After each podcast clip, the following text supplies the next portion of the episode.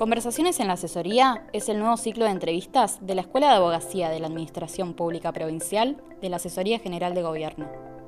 Participan de él personas dedicadas a las ciencias jurídicas y sociales para reflexionar sobre la actualidad y su rol en la comunidad. En este quinto episodio, Horacio Bacareza, director provincial de la Escuela de Abogacía, recibe a Mauro Benente, subsecretario de Planificación Estratégica del Ministerio de Justicia y Derechos Humanos y vicepresidente del Consejo de la Magistratura de la Provincia de Buenos Aires.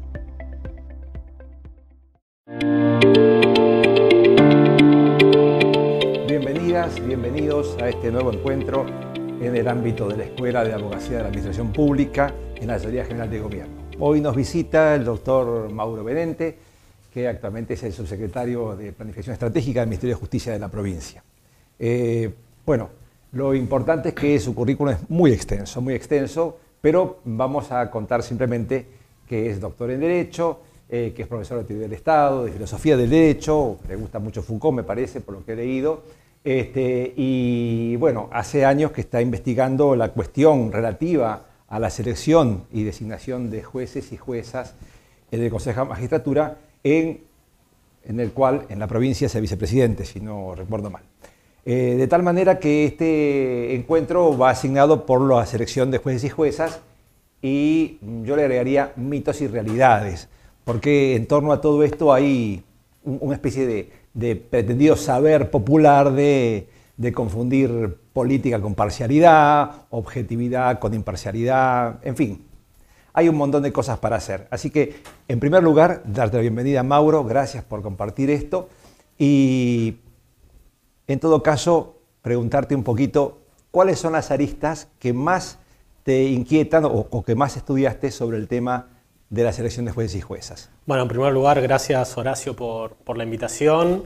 Eh, felicitar a, la escuela por, el trabajo que vienen haciendo y también felicitar al asesor general de gobierno, a Santiago Pérez Teruel. Eh, muchas veces en, en, los espacios políticos hay una razón excesivamente calculadora de hacer las cosas con un beneficio inmediato y me parece que la apuesta por la formación es un beneficio mucho más mediato, mucho más a largo plazo, muchas veces descuidado y la verdad es que la apuesta en valor que están haciendo es algo importante no para esta gestión solamente, sino para todas las gestiones que vienen y sobre todo para los y las bonaerenses, así que eh, para mí es muy valorable cuando se toman decisiones no pensando en un cálculo en lo inmediato, sino en lo mediato y largo plazo, así que en primer lugar Además de agradecerte, Huerta, por la invitación, felicitar por el trabajo que, vienen haciendo. ¿Qué aristas tener en cuenta en el momento de, pensar los procesos de selección?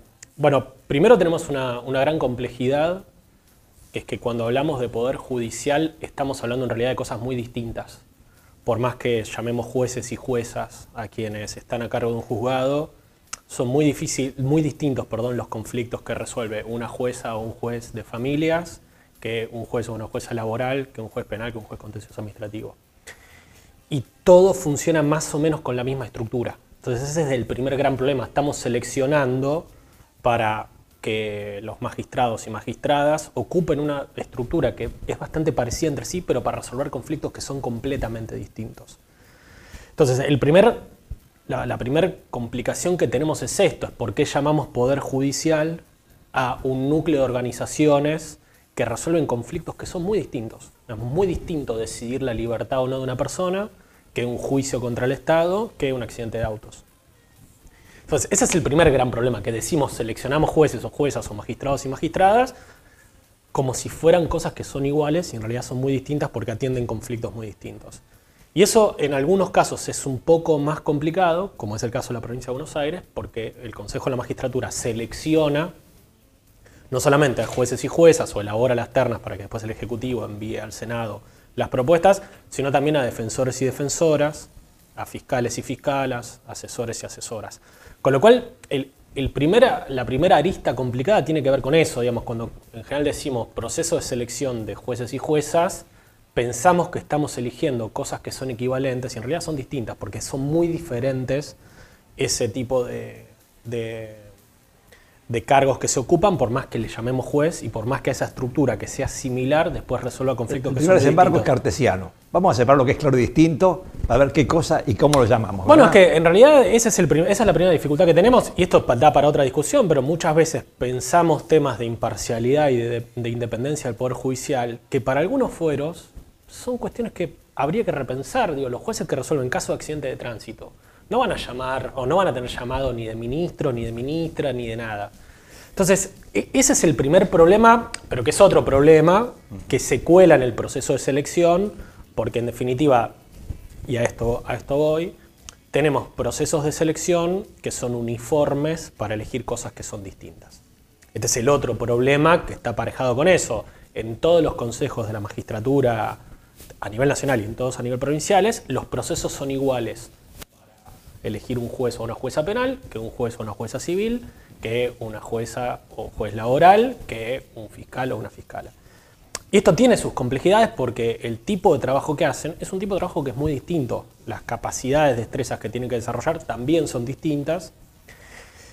Y la otra, digamos, la otra gran este, arista de discusión, que esto en general es la discusión que no se da, es qué tipo de perfil de juez o de jueza uno o una de alguna manera busca y cómo ajusta. Antes que eso, yo estaba pensando, ¿no?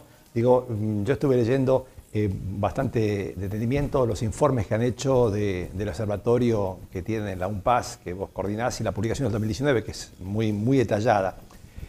Y el proceso de antes del Consejo y después del Consejo. Es decir, el organismo en principio viene para decir, vamos a, despartidizar o despolitizar, también la confusión compleja, para mejor o para peor. Bueno, ¿Fue el puente o es la barrera?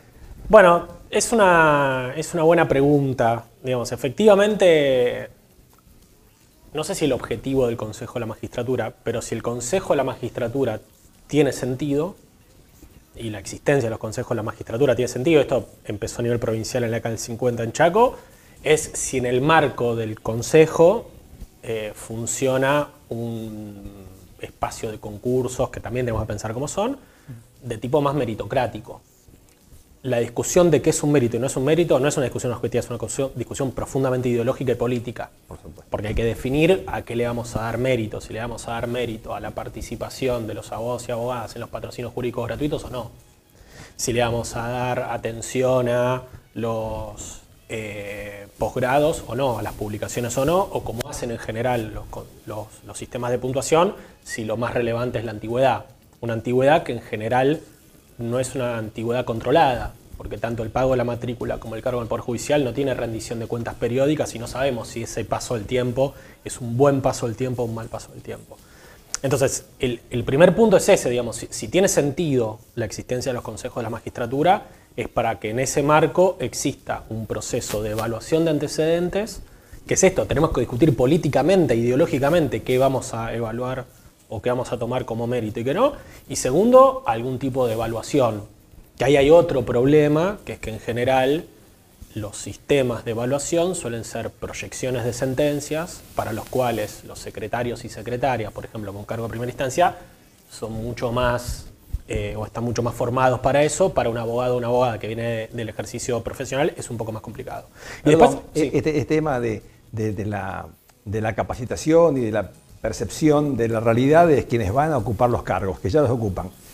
Yo comencé mi, carrera de empleado público en el Poder de la Nación, hace muchísimos años, eh, a final de los 70. Eh, y la verdad es que me parece que no ha cambiado mucho demasiado y todo parece ser muy repetitivo, con una, llamémosle irónicamente, una fuerte cultura interna. Y, yo no sé si las escuelas judiciales o, el Consejo o las asociaciones no hacen más que consolidar endogámicamente esto y si replican, y quería preguntarte eso, si replican en los mecanismos esto que, digamos, termina más de cerrar y casi de impedir un recambio, ¿no? Bueno, a eso iba, digo, si uno revisa cómo se toman los exámenes y cómo se evalúan los antecedentes, que todos los consejos de la magistratura tienen esas dos cosas en más o en menor medida, eh, el tipo de perfil de juez o de jueza, de magistrado o magistrada al que se apunta es al que ya viene en la carrera judicial.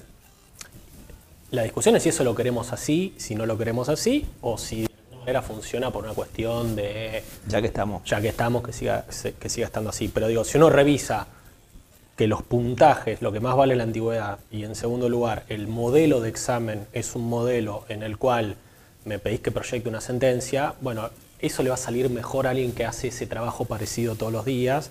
Yo no, no niego que eso sea una destreza, lo que digo es si evaluamos solamente eso, el efecto va a ser que los que ya están dentro de la estructura sean los que ganen esos, esos concursos. Me parece que lo que hay que tomar es eso, una definición política e ideológica de qué tipo de perfil de juez y de jueza queremos y acomodar esos instrumentos. Por ejemplo, el examen, además de la proyección de una sentencia y demás, podría incorporar preguntas teóricas que permitan testear otras habilidades que en la proyección de una sentencia es muy difícil. Perspectiva de género, conocimiento de jurisprudencia de la Corte de Derechos Humanos y demás, que en una proyección de una sentencia no es tan fácil de advertir. Y también algunos conocimientos no estrictamente jurídicos. Un juez o una jueza contenciosa administrativa tienen que saber cuestiones mínimas de presupuesto.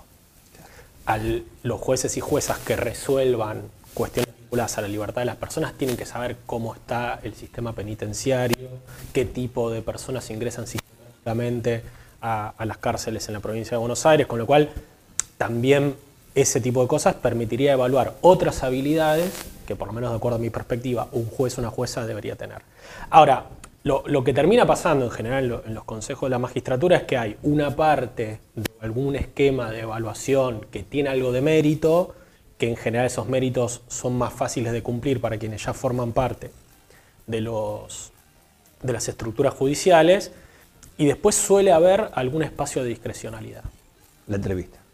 Que en general es una entrevista digamos, a nivel nacional es una entrevista que permite eh, modificar cómo venía siendo el orden de mérito provisorio. En la provincia de Buenos Aires tenemos una entrevista que tiene puntaje, pero tiene el mismo puntaje que el examen escrito.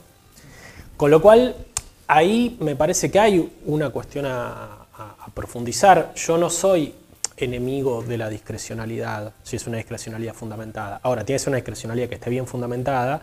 Y segundo, tenemos que discutir quiénes son aquellos que discrecionalmente pueden tomar alguna decisión.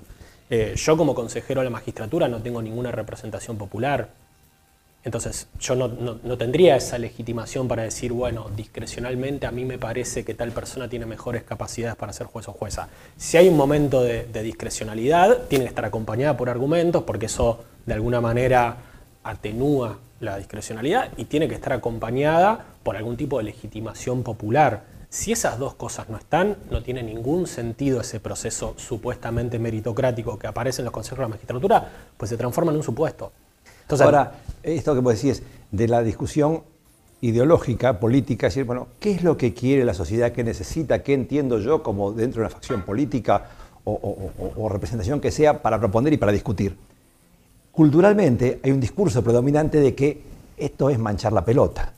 Digamos, hay un problema eh, digamos, es difícil, por lo menos mi percepción, y aprovecho que vos estudias mucho el tema, eh, si te da esa sensación de que cuando se plantea esto, decir, vamos a discutir políticamente esto para definir un modelo, por supuesto, con todos los, actores de una sociedad, este, o la mayor cantidad posible, hay alguien o alguna cierta eh, tendencia, mm, digamos así, un poco dura, formalista, como pasa en el derecho, decir, no, está en la ley, está en el código, no se toca, el que discute es un loco.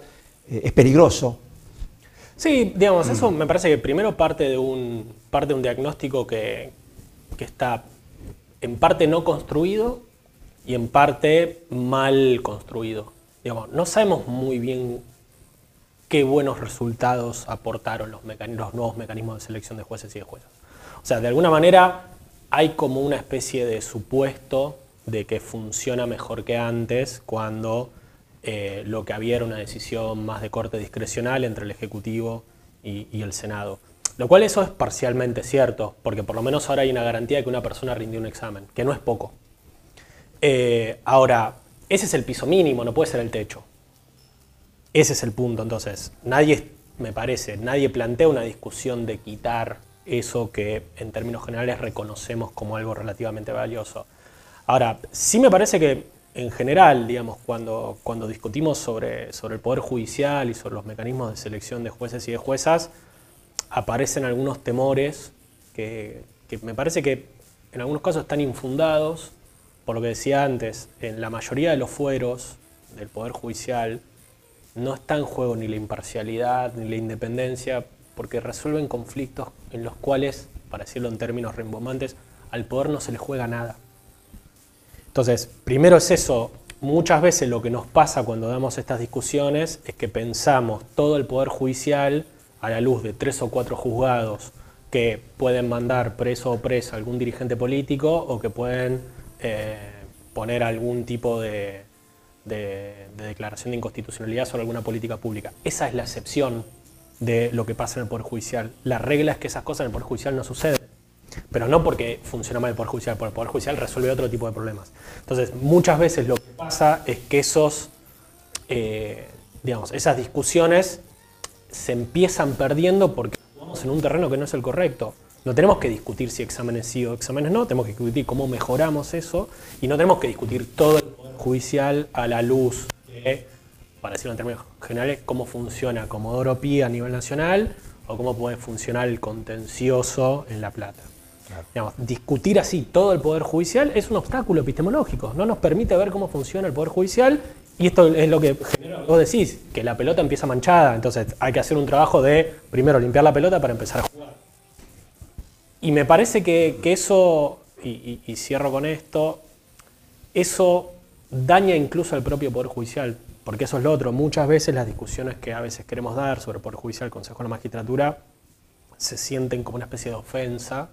Y en general lo que tratamos de hacer es que eso mejore, eh, pero no en términos de un ataque, sino en términos de dar herramientas para que eso mejore. Yo cierro con esto. Yo me imagino que todos los que concursan eh, para jueces y juezas no tienen muchas ganas de andar llamando por teléfono a ningún lado. Entonces, es para ellos. Eh, entonces, me parece que es eso. El, problema es que las discusiones que a veces damos sobre procesos de selección no es que en algún momento se mancha la pelota. La pelota ya está manchada por esto, por diagnósticos que me parece que están mal construidos y por algunos obstáculos para dar ciertas discusiones. Hay una cosa que, se relaciona un poco con este tema, ¿no? esta sospecha generalmente infundada, pero que, toma algunos puntos y toma al todo por la parte, esa falacia, ¿verdad? Pero eh, con relación a, esta idea de que, bueno, que cada gobierno, cada nombra a su juez y lo puede poner, y eh, los números, los estudios que vos este, has demostrado en el observatorio, de los 200 y pico de días que debería tardar y, los, y los 1000 o los 600 hasta la terna, y después citamos el, en total entre 400 días y 1500 días o 1400 días, obviamente excede mucho el periodo. O sea que aun cuando hubiera la venalidad de decidir yo voy a poner a este porque es mi amigo, ¿esto es posible? No, no, los tiempos no dan. Eh, ahí hay como, dos o tres cosas. Buena parte de las demoras en el proceso de selección de jueces y de juezas es porque los consejos de la magistratura tienen mucho marco de discrecionalidad. Y al haber mucha discrecionalidad hay mucha negociación y eso hace que se demore. O sea, no son cosas distintas. Digamos. Buena parte de las demoras se explican por eso. Si fuera un proceso, yo no digo más objetivo, porque es completamente subjetivo definir un perfil de proceso de selección. Lo que digo es si fuera menos discrecional y más automatizado, con una discusión ideológica previa, primero, el proceso de selección de jueces, que en general es lento en todos los consejos de la magistratura, excepto algunos consejos de la magistratura provinciales que por ahí al año hacen cuatro, cinco, seis concursos. Pero los consejos de la magistratura grandes tienen esa, lentitud en la cobertura de cargos. Eh, entonces, primero me gustaría vincular eso, la discrecionalidad también genera demoras y la verdad es que tener un juzgado, un tribunal vacante no es algo que sea deseable.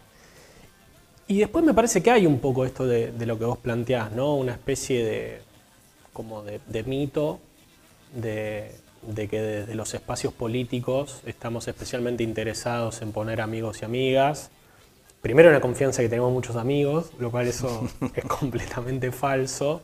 Eh, y que todos sean abogados y abogadas. Exactamente, digamos, por suerte la mayoría no. Eh, no, y después ya en términos como más como maquiavélicos, digamos, si uno quisiera o pensaría que, hay un real interés sobre eso. Hay otra variable a tener en cuenta, que es que esos cargos son vitalicios y que una vez que uno ingresa a una estructura y una burocracia como la del Poder Judicial, y no lo digo en términos peyorativos la palabra burocracia, pero la burocracia tiene ciertos mecanismos que entre otras cosas lo que hace es preservar la propia burocracia, esas personas, inevitablemente, no le digo que eso esté mal, lo que va a estar preocupada es para estar cómodo dentro de esa burocracia. No tanto para pagar esa fidelidad. Entonces, también me parece eso, que que por momentos hay una especie de, mirada de que uno o una quiere llenar de amistades el Poder Judicial y en general no, no tiene tantos amigos y amigas.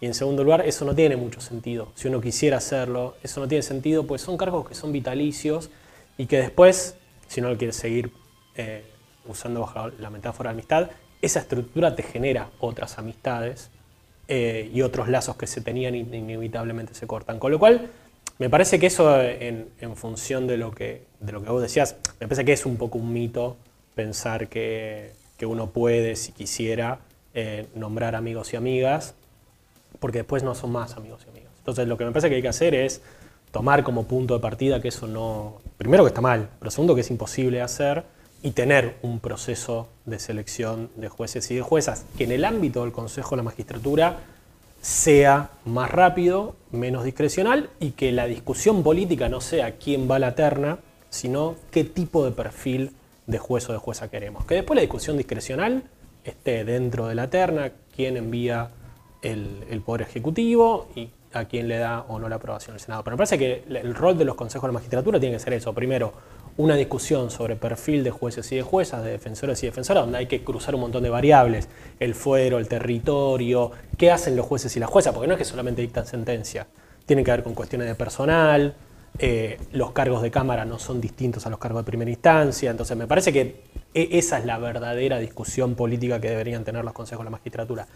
Toda la otra discusión que a veces se llama política que se da en el seno de los consejos de la magistratura, oscila entre eso, entre cosas que no suceden, no es cierto que los consejos de la magistratura eh, meten amigos por todos lados, y segundo, eso no, es, no tiene sentido entre los propios términos porque en definitiva los poderes judiciales después ponen su peso sobre esos supuestos amigos y amigas. Entonces me parece que pensar en ese esquema es, es completamente erróneo, lo que nos tenemos que poner a trabajar es en lo otro, eh, reitero una vez más, en qué tipo de perfil queremos y qué herramientas de evaluación tenemos y si tenemos escuela judicial, qué tipo de formación le damos.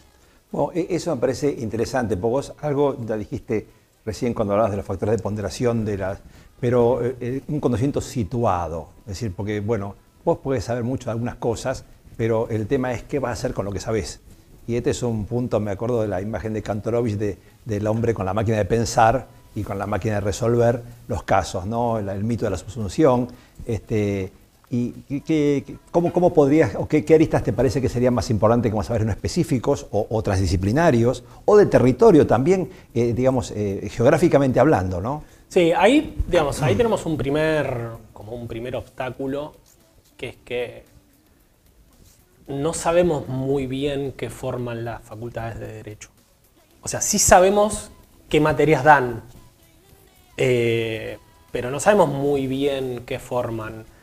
Y, el problema, el, primer punto es eso, digamos. en general, quienes terminan las carreras de abogacía, terminan una carrera cuyo perfil es múltiple. No, no estoy diciendo que esté mal o que esté bien, digo, pero me parece que la fotografía es esa.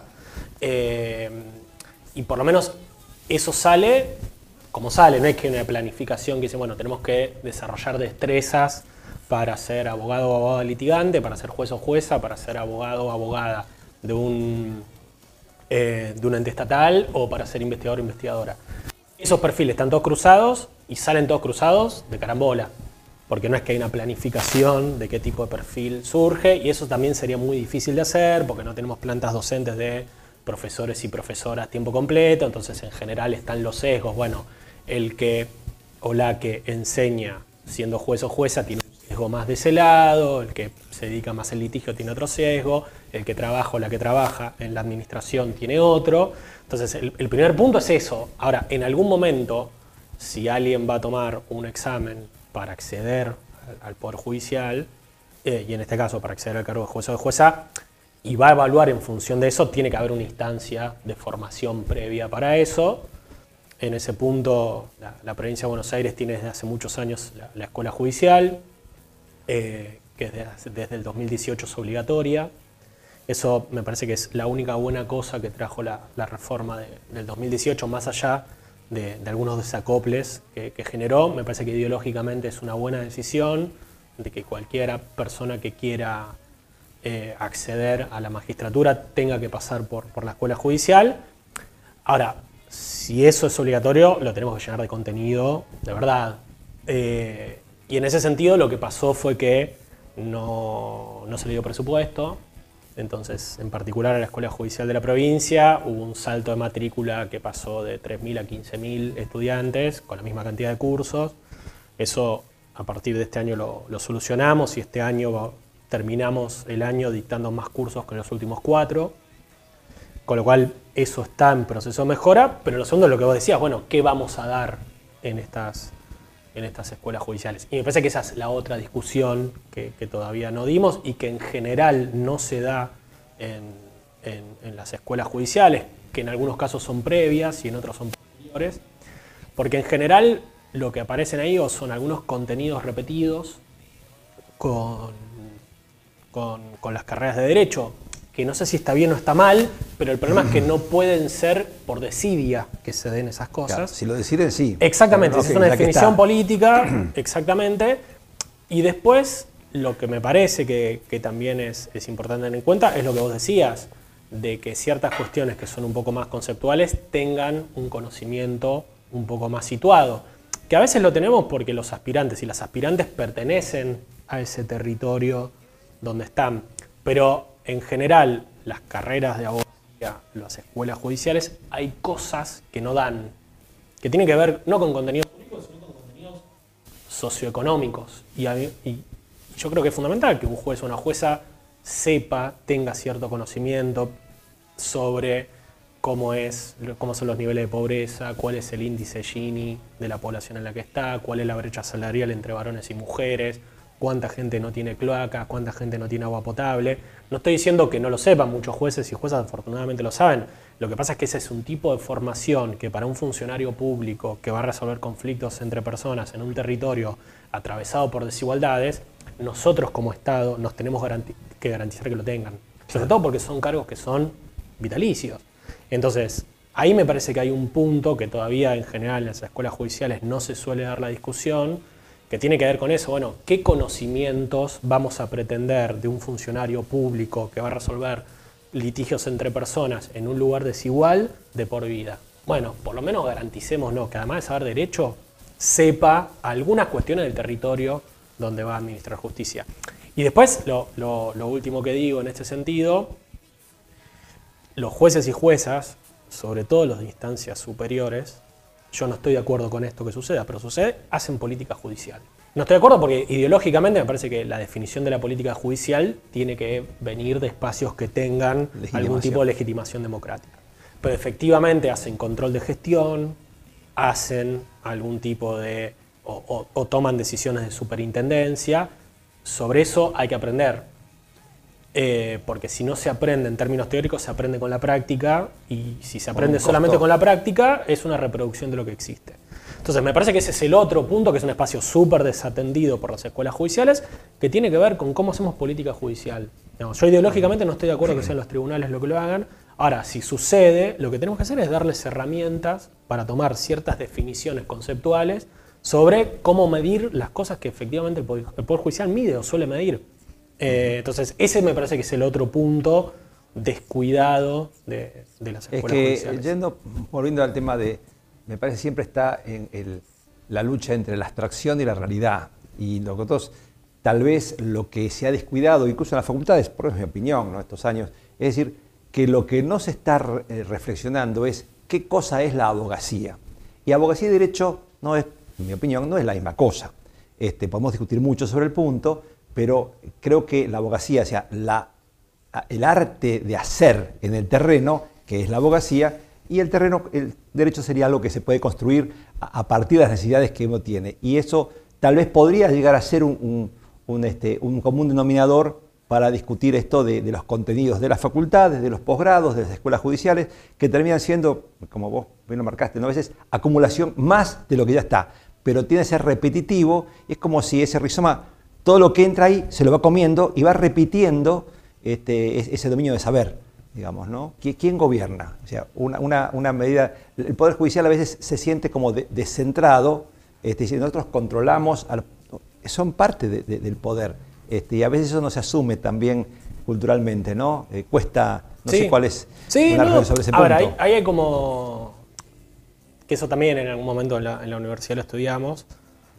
Por más que nosotros tengamos el mejor proceso de selección de jueces y juezas, si uno después pertenece a, una estructura donde no hay mecanismos de control de gestión periódicos, la verdad es que la garantía de que el, digamos, lo que sale de los consejos de la magistratura y de los acuerdos entre el Ejecutivo y el Senado después funcionen, bueno, queda más en el terreno del azar, que es lo que muchas veces pasa, uno ve jueces o juezas que, digamos, que tienen sentencias brillantes, que están al día y qué sé yo, pero es más por una cuestión personal que por una cuestión estructural. Eh, entonces, me parece que ese es el otro punto que, que por- en, provincia de Buenos Aires es distinto, pero que sí a nivel nacional es así, que tiene que ver con el fracaso del Consejo de la Magistratura como, digamos, como instrumento de, de control de gestión de, de los juzgados, tribunales y cámaras. Porque digamos, si uno revisa el, funcionamiento del jurado de enjuiciamiento, que es el órgano que finalmente instituye, lo cierto es que ha tenido una actividad, no sé si buena o mala, pero ha habido procesos de destitución y hubo más destituciones desde la instauración del jurado de enjuiciamiento en el 98 que toda la historia anterior mediante los mecanismos de juicio político. Ahora también, si uno revisa las sentencias de destitución, son por casos extraordinariamente graves. Y lo que termina fallando son los mecanismos de control de gestión de los incumplimientos menores, las cuestiones mínimas y demás. Y en ese sentido, también es importante decirlo, eso es un problema de un órgano que no es judicial, que es el Consejo de Magistratura. O sea, no es que solamente los problemas aparecen cuando el propio Poder Judicial se controla a sí mismo. Los problemas aparecen porque en muchos casos no hay definiciones políticas para eh, tomar esas medidas. No son solamente en algunos casos judiciales. Y en otros pasa eso. Es la propia estructura judicial la que crea sus estándares de evaluación, la que crea sus estándares de gestión y la que después evalúa ¿no? en función de esos estándares. Bueno, ese es el otro punto que en general nos cuesta un poco primero pensar y en segundo lugar implementar, que tiene que ver con esto. Bueno, una vez que los jueces y juezas, fiscales y fiscales están en los cargos, ¿cuáles son las variables que nosotros vamos a construir para medir eh, si están funcionando bien o si están funcionando mal? Y esto es importante decirlo, no porque pensar que cualquier mecanismo para resolver eso sea aplicar sanciones o aplicar destituciones. Digamos, eh, y que ese es el otro problema que tenemos, que la única variable que tenemos para resolver los problemas de control de gestión es echar gente. Entonces, y y esto es importante, no es que las cuestiones de gestión se traducen en ser mecanismos para sancionar gente, se traducen para mejorar la gestión. La sanción, como en cualquier instancia, tiene que ser la última. Ahora, si no, no activamos nada de eso, lo que termina pasando es que cuando algo grave sucede, la- lo único que tenemos es destituirlo. Claro, es a todo nada. y Exactamente. nunca- es muy primitivo. Exactamente, exactamente. Entonces me, me parece que es eso. Digo, incluso en términos de garantizar cierta estabilidad de, de quienes ocupan la magistratura, yo creo que es preferible tener mecanismos de control de alguna manera a tiempo que llegar al final. Que es lo que aparece, y con esto cierro, cuando aparece la gran discusión de si se puede destituir o no a un juez o a una jueza por el contenido de la sentencia. Esa discusión es mucho más fácil de dar si uno tiene mecanismos de control de gestión pre- previos y tiene mecanismos de formación continua. Entonces, un gran debate de los últimos días. ¿Podemos controlar o podemos destituir o suspender un juez o una jueza porque resolvió un caso sin perspectiva de géneros?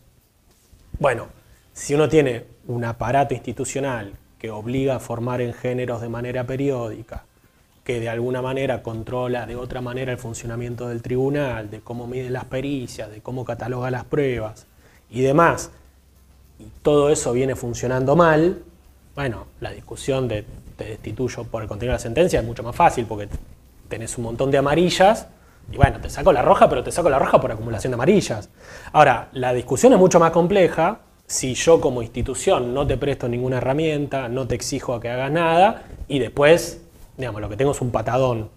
Bueno, eh, a lo que vos decís, eh, yo recuerdo de la 2003-93, la 23-515, y, y aún después del 67 bis antiguo hasta el divorcio vincular, y había, cuando yo todavía estaba por judicial, muchos jueces civiles que seguían eh, digamos, a, a, contraley, tratando de impedir los divorcios. O sea, y si eso no es un mal desempeño, en mi opinión, no sé cuál es, digamos, porque eso es una, afrenta total a una decisión política del órgano soberano de la nación. Ah, yo ideológicamente estoy de acuerdo en eh, destituir en ciertos casos, bajo ciertos parámetros, a los jueces y a los jueces por los contenidos de la sentencia, porque es el trabajo que hacen.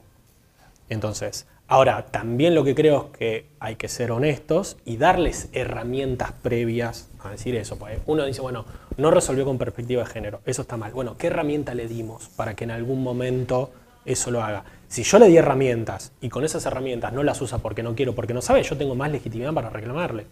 Ahora, si yo no reclamo nada, digo, yo no le doy ninguna herramienta institucional para eso, después tengo menos legitimidad para aplicar eso. Entonces, me, parece que, ahí también hay como otro, digamos, otro, como, otro falso o como otro mito, ¿no? De que establecer mecanismos de, control de gestión es para disciplinar, es para echar gente, es para que la institución funcione mejor. Y si la institución funciona mejor, justamente lo que hacemos es evitar que haya sanciones y evitar que haya, que haya destituciones. Como todo eso no tenemos, siempre estamos en la disyuntiva de si tenemos que eh, destituir o no, o si tenemos que suspender o no.